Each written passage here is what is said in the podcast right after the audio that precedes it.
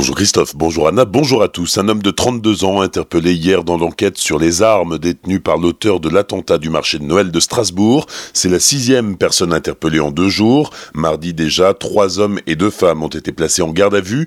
Ils y étaient encore hier soir.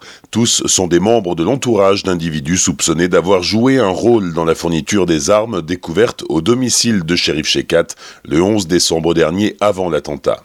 Le Bureau de recherche géologique et minière publie une mise à jour de son état des lieux du niveau des nappes phréatiques en France. Un seul point rouge se démarque de cette carte et il est positionné au sud de l'Alsace où le niveau de la nappe phréatique est très bas au 1er mai. Selon le Bureau de recherche géologique et minière, les précipitations ont été trop faibles et parfois tardives durant l'automne et l'hiver 2018-2019, ce qui n'a pas suffi à la recharge de la nappe. Dans le Haut-Rhin, les niveaux enregistrés sont partout inférieurs aux moyennes de saison.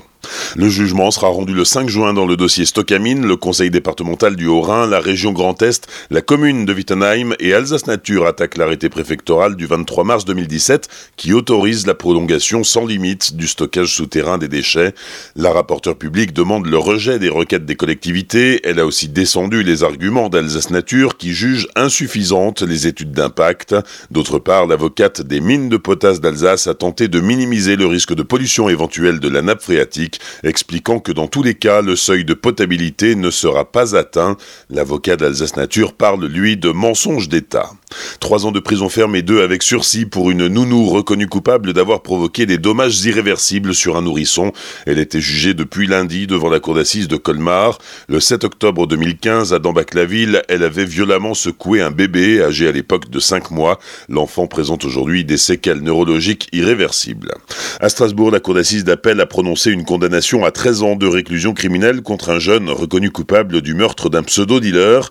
13 ans, c'est 6 de moins qu'en première instance. Maxime Lacave a été reconnu coupable du meurtre d'Armelbois, 17 ans, en 2016 à Orbay. La victime lui avait vendu du carambar à la place de barrettes de cannabis. Le meurtrier, apprenti dans un restaurant, lui avait asséné plusieurs coups de couteau. Grave accident hier après-midi à Rhino. Un enfant de 7 ans a fait une chute d'un arbre. Il s'est ouvert l'abdomen. Ses jours ne sont pas en danger, mais il a dû être évacué vers l'hôpital par l'hélicoptère de la sécurité civile. À Neuf-Brisac, la classe bilingue de l'école élémentaire est sauvée. C'est la rectrice de l'académie de Strasbourg, Sophie Béjean, qui l'a annoncé elle-même aux élus de la commune lors de sa visite lundi. En revanche, la classe monolingue de l'école de Weckelsheim sera bien fermée à la rentrée prochaine. Prudence sur la 35 entre Bar et Epfig. Des travaux sont en cours sur un tronçon d'un kilomètre sept avec deux voies de circulation fermées. Ces travaux vont durer jusqu'à demain soir, occasionnant d'importants ralentissements. Et à partir de lundi, c'est la phase de chantier à hauteur de Célestat qui débute. Il se présente comme un colporteur de bonnes nouvelles. Christian Lefort a 72 ans et depuis trois ans, il se balade à pied dans toute la France à la rencontre d'initiatives positives.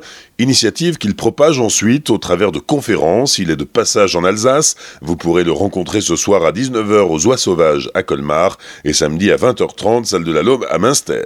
On connaît désormais les horaires de la cinquième étape du Tour de France 2019 entre Saint-Dié et Colmar. Le peloton s'élancera à 11h15 des Vosges pour une étape longue de 175,7 km.